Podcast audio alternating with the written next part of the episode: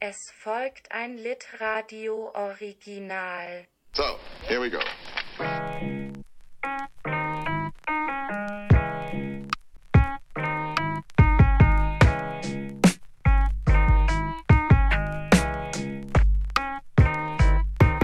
Perhaps I was talking like you were listening, listening, listening. Ja, hallo, ihr beiden und hallo an alle, die uns zuhören. Herzlich willkommen zu Folge 21 von Komm Schatz, wir lesen ein Buch, diesmal live aus Litradio Live Leipzig Lost. Da haben wir noch, noch direkt noch ein fünftes L hinzugefügt. Sehr schön. Ja, schön, dass wir hier sind. Hallo. Hallo Max, es ist ganz aufregend.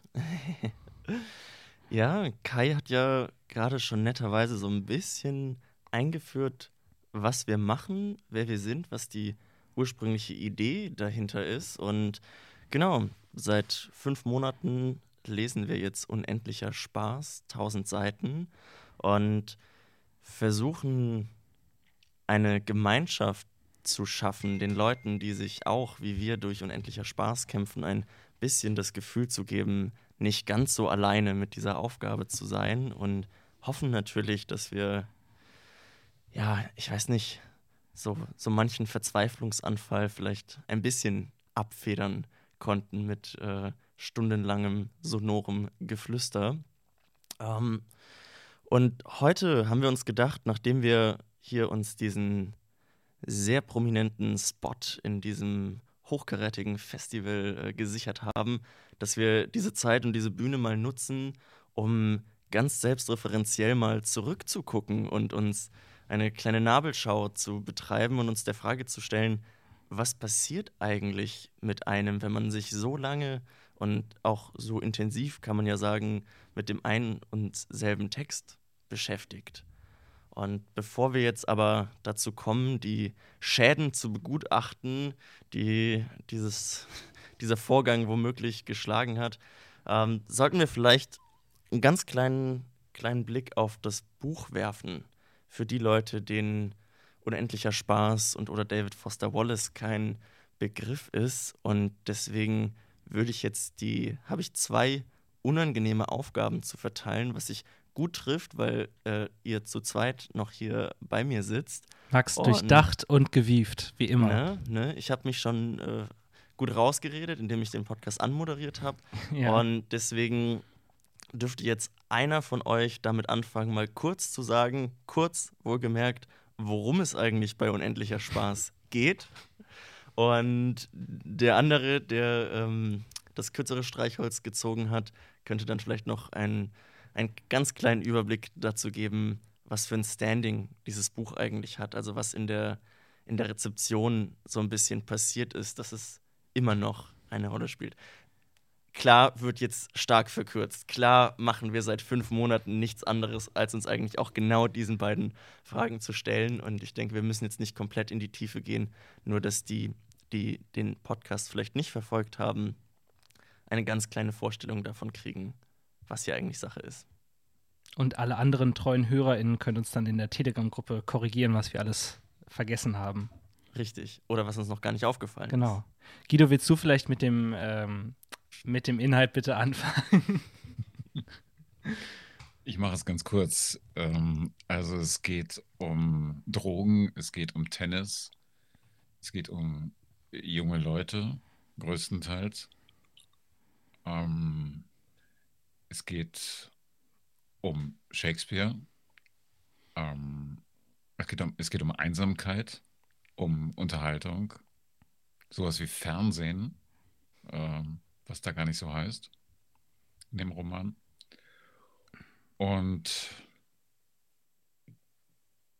ich glaube, Einsamkeit ist das Stichwort. Ja, das ist das, äh, deswegen dauert das Buch auch äh, so unendlich lang. Es muss auch ein bisschen ver- gelitten wer werden, ne? Mehr verrate ich jetzt nicht. Man fühlt sich, damit man sich auch einsam fühlt. Aber wir haben natürlich damit irgendwie das Buch auch ein bisschen, wir haben es ausgespielt, wir haben es ausgetrickst durch unser Podcast-Projekt. indem wir Stimmt, versuchen, der Frage müssen wir uns eigentlich nochmal stellen, ne? ob Ja. das nicht kontraproduktiv ist eigentlich, dass wir das Buch seiner zumindest unterstellt beabsichtigten Wirkung berauben. steile These, auf die du dir jetzt eine Antwort finden kannst, während ich versuche, was zur Rezeption zu sagen, Max. Ähm, wer wirklich genaueres zur Rezeption hören will, hört sich am besten Folge 0 nochmal an. In Folge 0 haben wir nämlich eigentlich nichts anderes gemacht, außer über unsere Erwartungen an diesem Buch, an dieses Buch zu sprechen und haben da auch eine noch eine größere Bandbreite an Stimmen, als wir sie jetzt hier haben. Aber im Prinzip könnte man zusammenfassen, dass unendlicher Spaß, nachdem es herausgekommen ist, fast so eine Art mythologischen, ähm, eine mythologische Aura zumindest in bestimmten Kreisen bekommen hat. In Amerika noch mehr als in Deutschland natürlich. Ähm, und sich eben ähm, das auch am Autor, an David Foster Wallace aufmachte, der ähm, extrem viel Umfangreiches geschrieben hat. Ähm, das hier ist wahrscheinlich sein größtes Werk, aber er hat zum Beispiel auch tolle Essays über Tennis geschrieben. Und äh, im Zuge seines äh, Suizides vor, ich weiß nicht, ich glaube mittlerweile 15 Jahren oder so, hat das Buch, glaube ich, noch eine größere Aufladung erfahren als The Great American Novel über unsere moderne oder damals, was damals die Gegenwart war, vor 30 Jahren, als es erschienen ist. Ähm, und äh, ja, es hat so es hat ein, ähm, eine sehr sperrige Aura, also es wird als sehr sperrig empfunden, nicht zuletzt aufgrund einer extrem teilweise komplizierten und ganz besonderen Sprache. Ähm, und hat deshalb würde ich sagen, auch manchmal so ein bisschen so negative Vibes. Wir hatten am Anfang ein Running Gag, dass wir immer gesagt haben, wir müssten als Intro so machen, dass wir so tun, als wären wir in einer verrauchten College-Bar und würden versuchen, Leute anzusprechen, ob sie nicht mit uns über David Foster Wallace reden wollen, der bei uns im Bücherregal steht, den wir nicht gelesen haben. Also dieses Buch hat, glaube ich, ähm, so ein bisschen den Ruf weg, dass es häufig gekauft und seltenst gelesen wurde. Und wir haben uns eben aufgemacht auf die Reise ähm, herauszufinden, ob das stimmt oder nicht und was man daran finden kann und was zutrifft und was nicht. Und ich habe bisher, finde ich, einiges Tolles herausgefunden. Ja, dazu kommen wir dann noch gleich, was du alles herausgefunden hast in ja, den ja. letzten Monaten. Äh, erstmal danke an euch beide, dass ihr euch dieser Aufgabe gestellt habt und sie dann auch noch so brillant gemeistert habt. Ähm, wir haben es schon gesagt, wir sprechen echt eine ganze Weile jetzt schon über dieses Buch und das hier ist jetzt damit offiziell Folge 21. Über 1000 Seiten haben wir schon gelesen, über 400 kommen noch. Also wir haben auch noch einige Folgen in der Pipeline. Bleibt euch, bleibt euch langsam die Spucke weg? Habt ihr noch was zu sagen zu unendlicher Spaß? Glaubt ihr, wir wiederholen uns nur noch oder gibt es da noch was zu besprechen? Ich glaube ja, dass das ähm, bei guten Büchern, und das ist vielleicht ein, ähm, ein Indiz dafür, ist jetzt nicht, nicht die Trope des Tages, aber, aber das Kriterium des Tages ähm, vielleicht, ähm, man immer das Gefühl hat, ähm, wir sind noch gar nicht dahin gekommen, dass wir irgendwas Wesentliches überhaupt zu dem Buch gesagt haben. Und ähm, insofern, ähm, ja, würde ich das auch nach tausend Seiten, nach wiederholter Lektüre ähm, eigentlich so immer noch so sehen, äh, wie, wo wir wo wir jetzt gerade stehen. Ähm, abgesehen davon ähm, ist es für mich eine, insofern eine völlig neue Erfahrung, weil ich das Buch noch nie so langsam gelesen habe. Mhm. Aber wo du es gerade sagst, ähm, wenn du jetzt eine Empfehlung aussprechen müsstest, würdest du sagen, ja, es ist, es ist gut, sich diese Zeit zu nehmen, es vielleicht auch bewusst langsam und häppchenweise zu lesen? Oder ähm, ist es eigentlich besser, versuchen, in einen möglichst starken Flow zu kommen und auch dem Buch zu erlauben, eine, eine So-Kraft zu entfalten? Oder sind es einfach ganz unterschiedliche Lesarten, die beide ein Für und Wider haben? Also ich finde, das, ähm, das muss jeder für sich selber herausfinden, was für ein Tempo das äh, oder sie das, das lesen kann. Ähm, das hängt, glaube ich, sehr von dem Temperament ähm, der, der lesenden Person ab. Wie man wie man mit sowas umgehen mag und, und kann, wie viel Zeit man auch äh, vielleicht zur Verfügung hat. Was ja unter Umständen äh, ähm, eine privilegierte Version, äh, ähm, äh, Situation eben darstellen kann, dass man sehr schnell, sehr viel am Stück äh, vielleicht lesen kann und nicht nur in, in kleinen Häppchen. Ähm, und wenn man sich das andersherum so portionieren möchte, ja, ich weiß es nicht. Also ich, äh, ich da, hätte da meine Zweifel, ob das funktioniert. Aus marketingtechnischen Gründen würde ich jetzt sagen, auf jeden Fall langsam lesen, zusammen mit unserem Podcast. ähm, also ich kann nur für mich sagen, dass es mir sehr, sehr geholfen hat, es so zu machen. Also ich, ich glaube, ähm, was ich ein bisschen schade finde, ist, dass ich immer mal wieder so ein bisschen das, ähm, das Gefühl, was mit dem Lesen einhergeht, dieses unendliche Spaßgefühl, was sich bei manchen Büchern ja einstellt, so ein ganz bestimmtes Lesegefühl, was irgendwie auch körperlich ist, das verliert man natürlich manchmal, wenn man jetzt wirklich immer nur 50 Seiten pro Woche liest, aber gerade dieses Sprechen darüber und da, dadurch, dass ich mich auch ein bisschen zumindest manchmal aufs Sprechen vorbereiten muss, auch darüber nachdenken muss, ähm, das finde ich, ist ein sehr liebenswerter Umgang gegenüber einem Buch. Und als du vorhin meintest, ähm, ähm, hat man überhaupt noch was zu sagen? Die Frage habe ich mich, ich glaube, vor ein paar Stunden auch gestellt. äh, oder habe sie mir selbst gestellt. Und dann habe ich darüber nachgedacht, warum die Leute an der Enfield Tennis Academy überhaupt Tennis spielen lernen. Weil sie haben mhm. also keine wirklich erkennbare Freude daran. Sie, ähm, sie sind nicht haben keine besonders glückliche Kindheit. Viele von ihnen werden es auch nicht schaffen, jemals top erfolgreiche TennisspielerInnen zu werden. Ähm, warum das Ganze? Und ähm, ich glaube, die Antwort ist vielleicht ein bisschen, es ist immer noch besser als die Alternative. Und so ist es vielleicht auch mit unendlicher Spaß. Du meinst, unendlicher Spaß lesen ist zwar furchtbar, aber immer noch besser, als es nicht zu lesen? Oder was ist die Analogie dahinter? Vielleicht. Oder zumindest immer wieder versuchen, drüber zu sprechen, auch wenn es unzulänglich bleibt. Es ist immer noch besser, als gar nicht drüber zu sprechen. Gut, ja, es, ist, äh, es bleibt ein Prozess, ne? Aber es ist ja, auch, ist ja auch schön zu sehen, dass es irgendwie immer weitergeht und dass das Denken dazu irgendwie immer weitergehen kann und man halt nicht an den Punkt kommt, wo man sagt, so, ja, jetzt ist es eingeordnet, jetzt ist es fertig gelesen und es bedarf keine, keines weiteren Blickes mehr.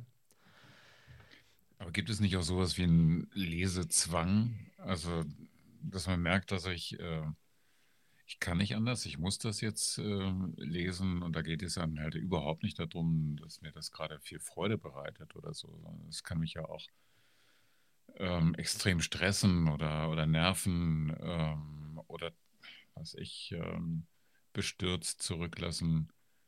Ähm, ich habe gar keine andere Chance, aber eben als ähm, damit weiterzumachen. Denn die Alternative wäre ja, ja ähm, eine ganz furchtbare Lehre. Die habe ich jetzt, glaube ich, nach 1000 Seiten auf jeden Fall. Also ich habe es jetzt auch zwei Wochen nicht gelesen, einfach weil es überhaupt nicht gepasst. Also natürlich hätte ich es irgendwie schaffen können, aber der Druck war dann nicht groß genug. Aber ich, also ich könnte es, ich müsste es in meinem Leben jetzt auf jeden Fall noch zu Ende lesen. Anders geht es nicht. Aber spürst du, dass was fehlt? Du hast es gerade angeschnitten, wir haben jetzt die letzten zwei Wochen keine Folgen aufgenommen, aus Vorbereitungsgründen für das kleine Festival gerade. Ähm, verändert sich was? Gehst du, gehst du anders durch die Woche, wenn du nicht unendlicher Spaß aufgeschlagen hast? Ich glaube, ich bin kein großer anderer Mensch auf jeden Fall. Aber die physische Präsenz des Buches fehlt mir, das merke ich. Ich habe es nämlich sonst immer auf meinem Schreibtisch irgendwo lesen, liegen und es ist ja auch nicht zu übersehen. Jetzt gerade habe ich es nicht hier. Ähm, aber dieses Buch ist einfach seit einem halben Jahr immer in meinem Blickwinkel, wenn ich die meiste Zeit meines Tages am Schreibtisch sitze. Und ähm, ja, vielleicht steckt da dann auch eine emotionale ähm, Lehre mit dahinter, aber ich will mir jetzt nicht zu viel mich psychologisch selbst auslegen in der Hinsicht. Genau, das überlässt du schön uns. Das könnte ja auch eine körperliche Angelegenheit sein. Also wenn du jetzt äh, zwei Wochen lang äh, das Buch nicht zur Hand genommen hast, dann bist, kommst du einfach aus dem Training und äh, ne, dein, dein Bizeps äh, lahmt halt rum. Work hard, read hard. Ja mein, ich habe äh, da auch eine ähnliche Erfahrung wie du, Tore. Das ist so, dieses Buch ist immer irgendwie da, liegt halt immer irgendwie rum auf der Couch oder sonst was am Schreibtisch. Und meins Protokoll, ist auch so ein, ist wie so ein, ein physischer Chronist der vergangenen Zeit, weil es eben immer ranziger und immer siffiger wird mit jedem Mal, dass ich es wieder durch den Zug getragen habe, mit jedem Mal, dass ich es neu aufgeblättert habe, meine Kaffeetasse draufgestellt habe und es, es verfällt so langsam neben mir und dieser Verfallsprozess wird natürlich gestoppt in, in den Momenten, in denen ich nicht lese. Und ja, das ist auch ganz komisch. Dann ist es so, als würde die Zeit so ein bisschen anhalten, wenn ich da drauf gucke. Ähm, Zeit, wir haben ganz viel Zeit mit diesem Buch verbracht und ich habe damit anmoderiert, dass ich mal auf die Schäden blicken möchte, die das womöglich angerichtet hat. Äh, Schäden im besten Sinn natürlich.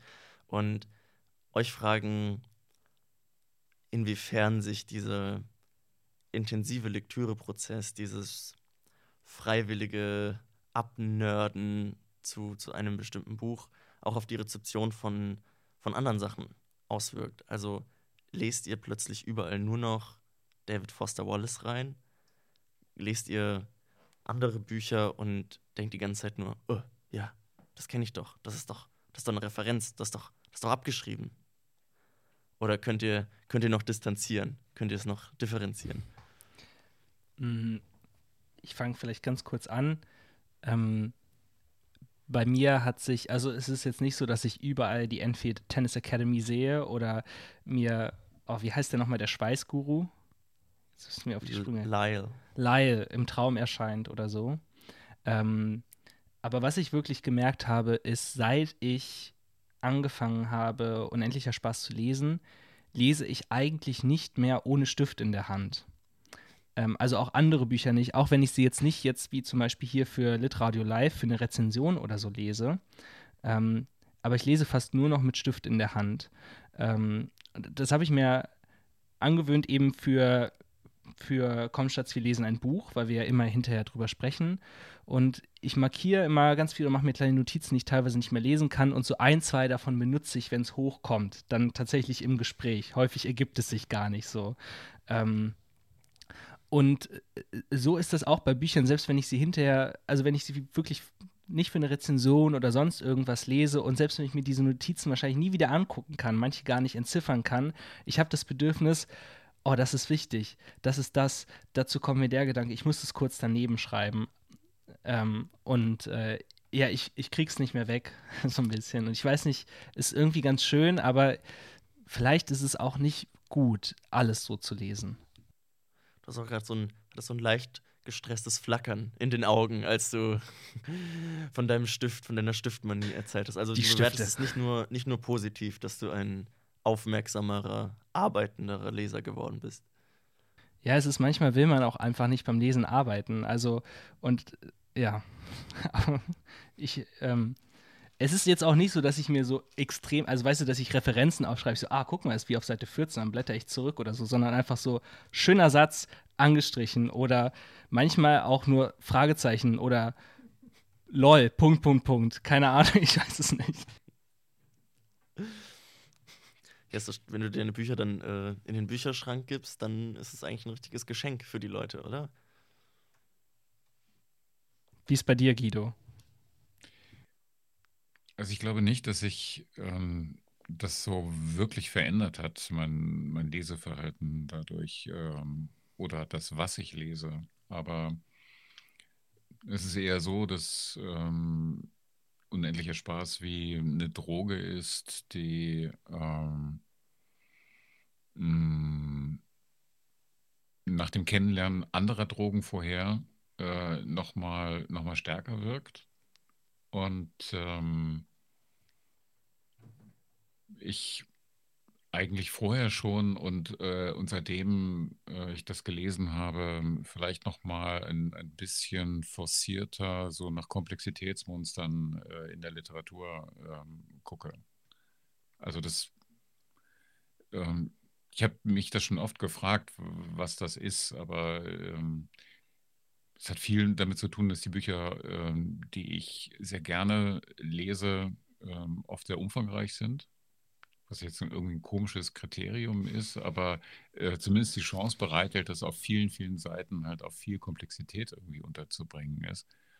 Ähm, und das ähm, ist eines der äh, für mich entscheidenden ähm, Kriterien eigentlich, die ich aus der Lektüre von Wallace ziehe, aber die ich auch ähm, eben aus vielen anderen Lektüren äh, eben beziehe. Also was ich, ähm, ähm, das, das kann äh, La Vie Modemploire von, von Georges Perec äh, sein, das nicht ganz so umfangreich ist, auch ein völlig anderes Buch von, von, der, von der Art her, von der Konzeption her, aber ähm, halt ein, ein, äh, ein komplexes Buch äh, ist wie, wie kaum ein anderes in der Literatur der letzten 100 Jahre etwa. Oder ähm, ähm, was ich, äh, Women and Men von, von Joseph McElroy, äh, ein Buch, was noch nicht übersetzt ist, äh, oder ist überhaupt in der amerikanischen Literatur, sagen wir, der letzten 50 Jahre mit, mit Thomas Pynchon, William Gaddis, äh, William H. Gass oder so, da gibt es äh, eine Menge äh, Beispiele, ähm, die wiederum dann für Wallace ähm, wichtig waren. Und ich sehe eher dann in Lektüren, die jetzt so in jüngerer Zeit äh, passiert sind, dass, ähm, dass ich vielleicht mit diesem Blick nicht so ganz alleine bin, äh, sondern dass da Wallace äh, eben bei anderen Leuten, die, die schreiben, ähm, vielleicht Ähnliches anrichtet. Also, ähm, und das auch in ganz, Wer ganz wäre das?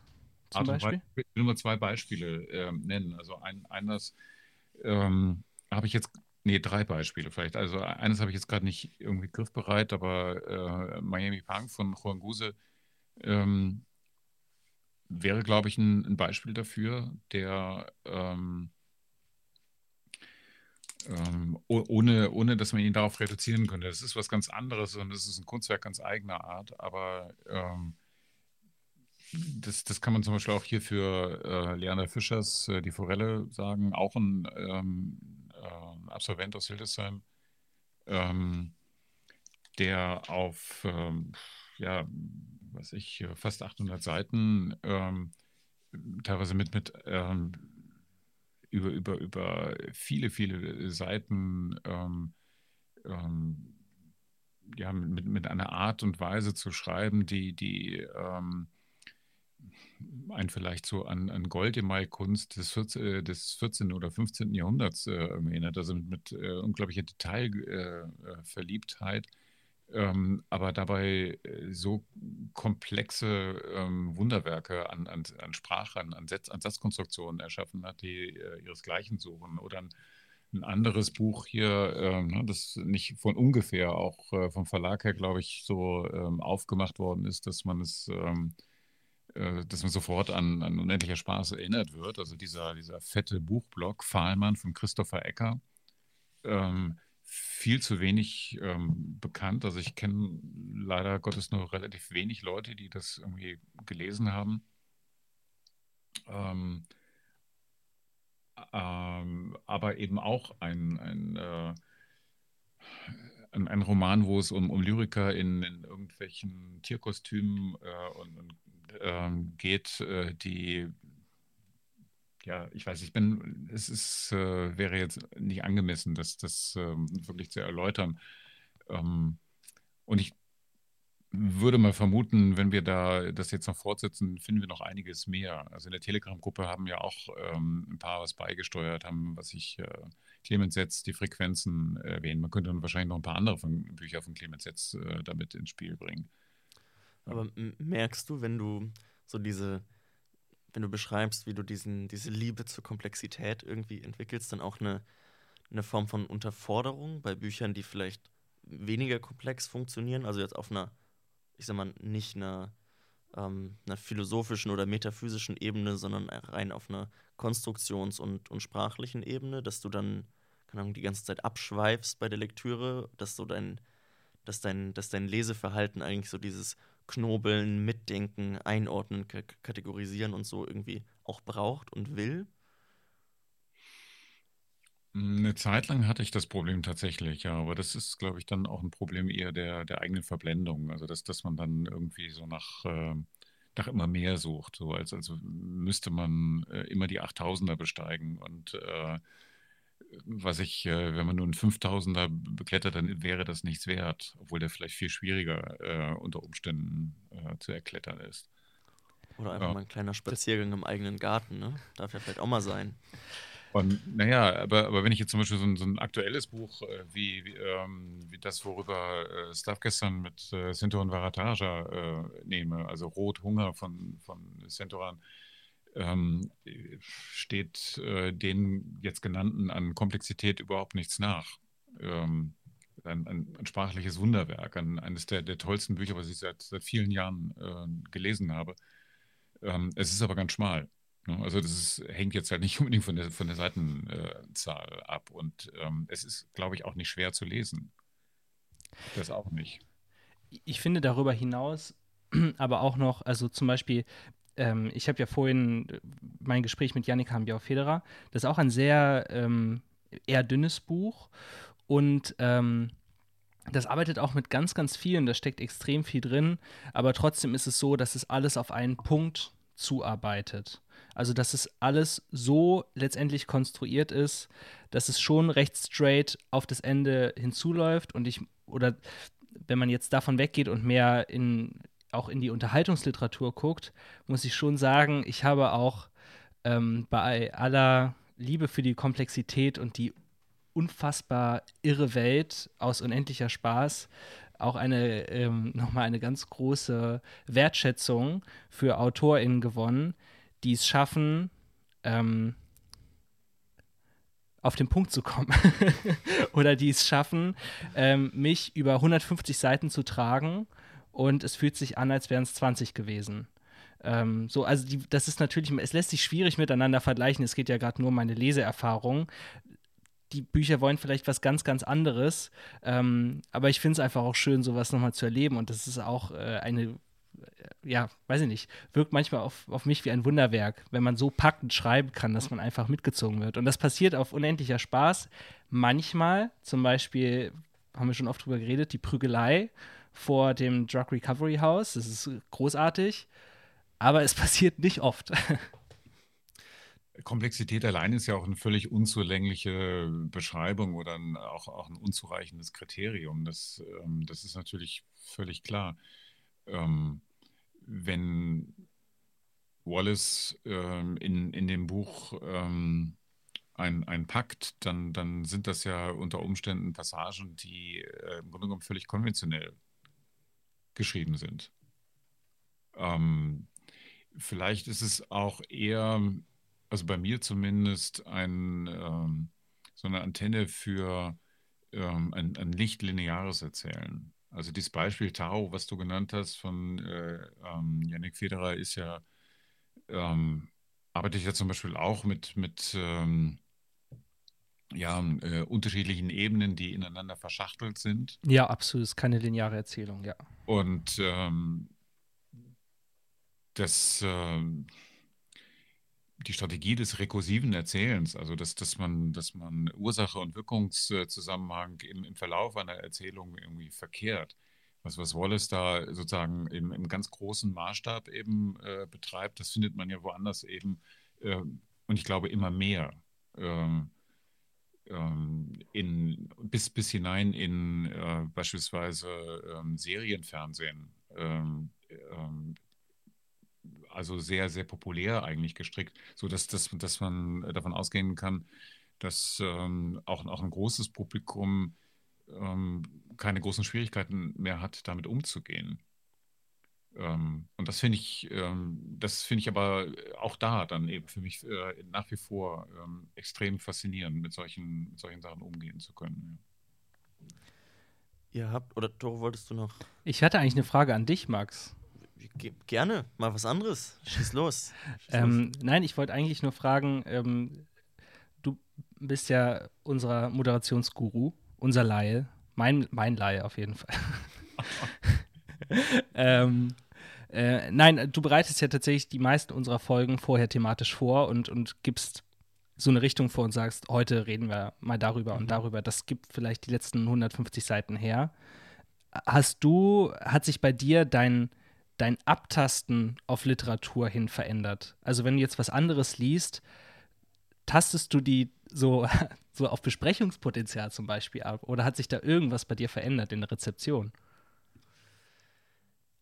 Ja, auf jeden Fall. Also ich glaube, das ist auch ganz ähm, eigentlich total interessant, weil ich ja jetzt auch sehr lange äh, hier in der Uni Hildesheim kreatives Schreiben studiert habe, wo es ja auch irgendwie genau darum geht, so Textkompetenz zu lernen und so. Und da ist natürlich auch viel passiert, aber ich merke das einfach in den, in den letzten fünf Monaten so, in dem, wie ich ein Denken über Text an- und ausschalten kann, ziemlich viel passiert ist. Und dass es mir gerade auch natürlich durch das Sprechen darüber viel, viel leichter fällt, irgendwie, ich sag mal, die Gedanken, die ich beim Lesen habe, auch zu ordnen und irgendwie in bestimmte Kategorien zu packen. Also, ja, wie du meintest, so ein, so ein Abtasten und, und Abfragen, ähm, was da eigentlich passiert.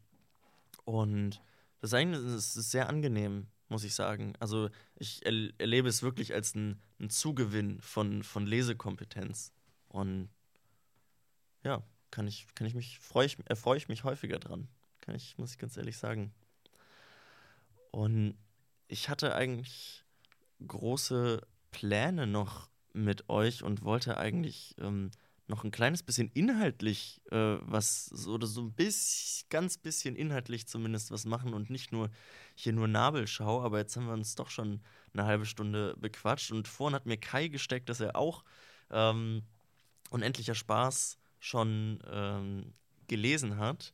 Und ich dachte eigentlich, dass wir ihn noch mal ganz kurz aus dem Off auch dazuschalten für die allerletzte Frage und er auch noch ein bisschen seinen Senf dazugeben kann. Es ist die Zeit natürlich total knapp, äh, aber vielleicht laden wir Kai dann einfach noch mal in eine extra Folge ein und sprechen noch mal mit ihm ausführlicher. Aber hallo Kai. Hallo, bist du, bist du moin, da? moin Tore, moin Guido, Max, wir haben uns ja heute schon viel gesehen. Hallo Kai. Äh, ich sitze eigentlich auch nur seit einer halben Stunde da auf der Couch und irgendwie gerade als Tore, als du gerade meintest, so ja, wie heißt nochmal der Schweißguru so und ich, ich habe ganz verliebt so ins Leere hinein Lyle gesagt, so weil, weil, mir diese, weil mir diese Figur einfach wieder eingefahren ist, eingefallen ist und ich äh, ja, ich sitze seit einer halben Stunde nur so da und ich erinnere mich halt wieder an dieses Buch, was ich vor sieben Jahren mal gelesen habe und dann nie wieder, weil äh, weil ich mir halt irgendwie so dachte, es sind 1500 Seiten und in der Zeit, wo ich halt unendlicher Spaß nochmal lesen würde, könnte ich halt mir drei andere Sachen reinziehen, die ich halt noch nicht kenne. Deswegen, also habe ich die Idee, das nochmal zu lesen, bislang noch nicht durchgeführt. Aber der Tag wird kommen. Aber andererseits, es ist dann halt auch wieder krass, wie viel ich davon noch weiß. Also wie gesagt, der Schweißguru, der ist sofort wieder da. Diese als wir gestern hier schon den ganzen Tag im Lit-Radio Lit, Lit Studio saßen, kam mir ähm, diese eine Stelle wieder mit Madame Psychosis, die so beschrieben ist aus der Sicht von einem Studenten, der da irgendwie so reinschlurft ins Studio und die Stimmung ist so total ruhig und abgedämpft und so und dann, ja, krasses Buch. Ähm, ich kann die Zweitlektüre auf jeden Fall empfehlen. Also ich habe mich dann auch irgendwann im zweiten oder dritten Anlauf dann endlich mal vollständig durchgekämpft und es hat mir viel Spaß gemacht. Aber also was ich jetzt bei der tatsächlichen Zweitlektüre dann irgendwie alles noch gelernt und beobachtet habe, ist schon, schon schön und faszinierend. Ähm, und ich habe Entschuldigung, Max, wenn ich unterbreche, aber das muss ich jetzt äh, unbedingt noch sagen. Also, äh, Kai, wenn ich mir noch was wünschen darf für eine Moderation heute, dann doch, äh, mach die doch bitte mit Schleier. Ich weiß nicht, ob ich so schnell einen finde, aber ich tue mein Bestes. Wir basteln da was vor. Vor dem Studio liegen, glaube ich, noch gut 50 Lampenschirme rum. Vielleicht können wir da, können wir da was improvisieren. Kai ist so schön, wir können ihn einfach nur noch hören.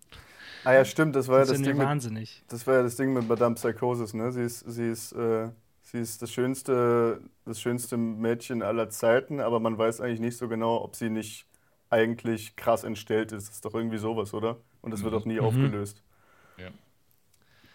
Ich habe jetzt noch eine allerletzte Frage an euch drei, die ich eigentlich als großes äh, Topic gedacht hatte, das wir ausführlich durchdiskutieren können und das sich, glaube ich, auch lohnt, ausführlich zu besprechen. Es ist wie immer. Und es ist wie immer, es ist wie immer, nur diesmal äh, drängt die Zeit tatsächlich. Deswegen stelle ich die Frage jetzt trotzdem, aber vielleicht ist es gar nicht so ähm, kein Diskussionsanlass, sondern ähm, vielleicht gibt es einfach von, von jedem ein, eine kleine, kleine Antwort dazu. Und zwar Uff, wenn ich jetzt in meine Notizen schaue und die Formulierung der Frage lese, ist es echt eine Wucht. Also vielleicht muss ich die nochmal noch mal ein bisschen runterfahren. Ich, also aufgeschrieben habe ich mir, kann die junge deutsche Literatur von Wallace noch was lernen? Und ähm, aber ich, ich glaube, vielleicht formuliere ich die Frage um und wenn, wenn ihr an eure Lektüre von Unendlicher Spaß denkt, gibt es daraus was, was ihr euch wünschen würdet für die junge deutsche Gegenwartsliteratur?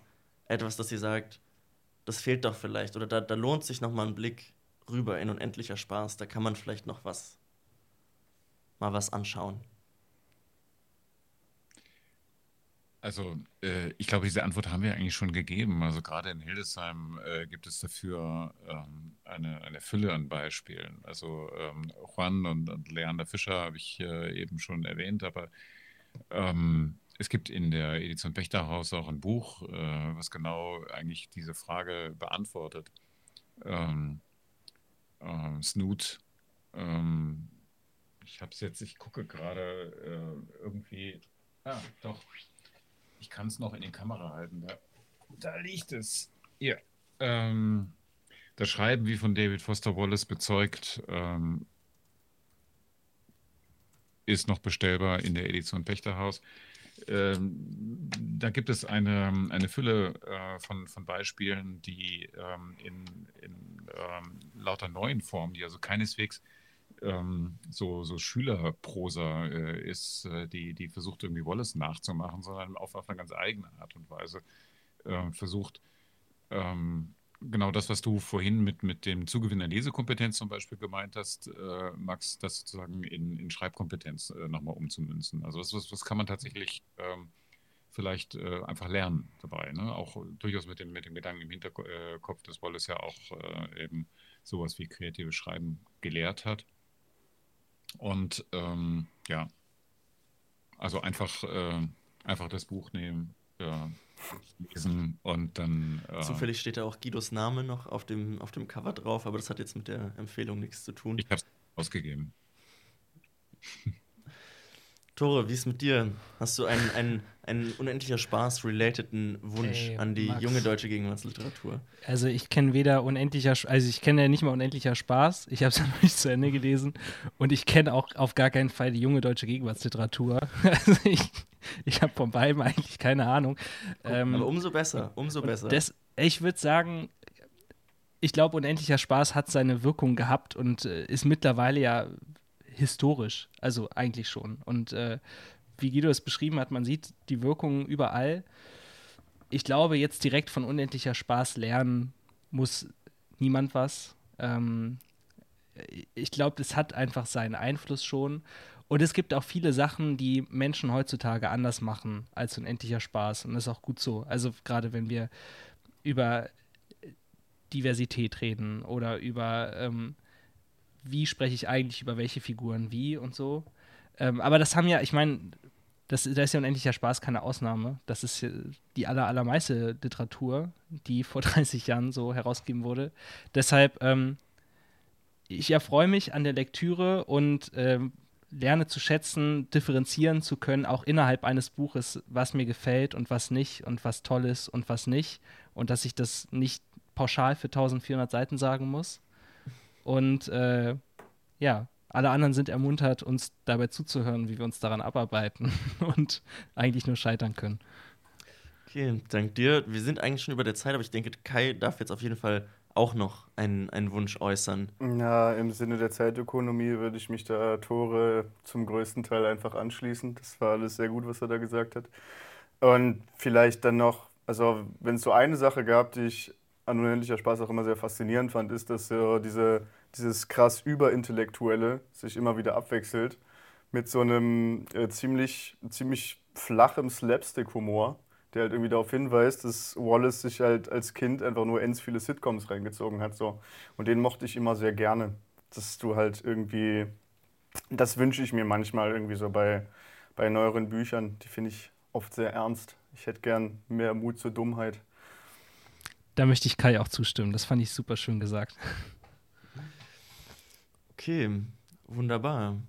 Dann dank euch. Schön, dass ihr dabei wart. Danke auch dir, Kai, dass du dich so kurzfristig noch dazugeschaltet hast. Kein Thema. Und dann würde ich sagen, warten wir nicht lange, sondern gucken uns ganz kurz das Programm an und wechseln dann gleich zum nächsten Programmpunkt. Viel Spaß. Tschüss, Dankeschön.